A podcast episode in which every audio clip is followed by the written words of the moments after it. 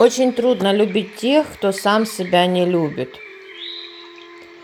Библейская заповедь гласит «возлюби ближнего, как самого себя». Но можно ли построить счастливые взаимоотношения с человеком, который не смог преодолеть детские травмы и не научился любить, ценить и уважать даже самого себя? Почему роман с человеком с низкой самооценкой чреват опустошением и разрывом?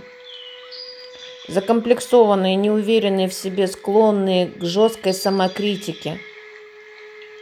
Некоторым из нас, особенно тем, у кого сильно развита эмпатия и синдром спасателя, кажется, что такие люди – лучшие объекты для нерастраченной любви и нежности. И именно с ними можно построить долгие, стабильные отношения, основанные на благодарности и взаимоподдержке.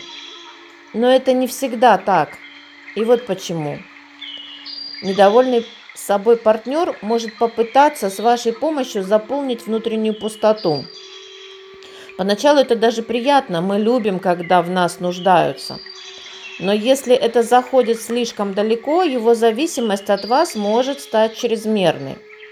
Вы начнете подсознательно ощущать, что он ценит не вас как личность, а то, что вы можете для него сделать.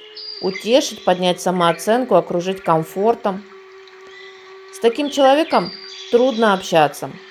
Как правило, он неадекватно воспринимает слова и видит в них тайный негативный смысл, потому что проецирует на вас свою нелюбовь к себе. Вам приходится тщательно отслеживать все, что вы говорите, или просто замыкаться в себе, потому что любая коммуникация в итоге становится фрустрирующей и нелепой. Такой партнер может не принимать вашу заботу, Партнер отказывается от помощи, когда она очевидно ему нужна. Он может чувствовать себя недостойным заботы и считать себя обузой в каких-то областях отношений. Парадокс, но при этом он буквально изводит вас просьбами по другим поводам. Он требует помощи, вы пытаетесь помочь, а он отвергает эту помощь. В результате вы чувствуете себя виноватым в неполноценных отношениях. Вы хотите помочь партнеру, но чувствуете бессилие. Когда близкий человек планомерно унижает и разрушает себя, это превращается в постоянный источник боли для вас. Вы тратите время и энергию, чтобы вдохнуть в партнера новую жизнь, а он и знать об этом не желает и продолжает заниматься самобичеванием. Что делать, если партнер вечно недоволен собой и не думает меняться?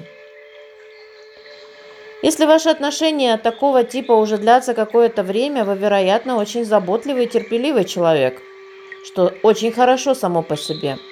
Но вы не должны забывать о собственных потребностях. В первую очередь стоит начать диалог и рассказать о своем беспокойстве. Что бы вы ни делали, вы не должны позволять пренебрегать вашими потребностями и испытывать чувство вины за то, что не можете вытащить его из болота. Как бы вы ни заботились о нем, вы не несете ответственности за него и за его жизнь. Добра вам, любви и процветания.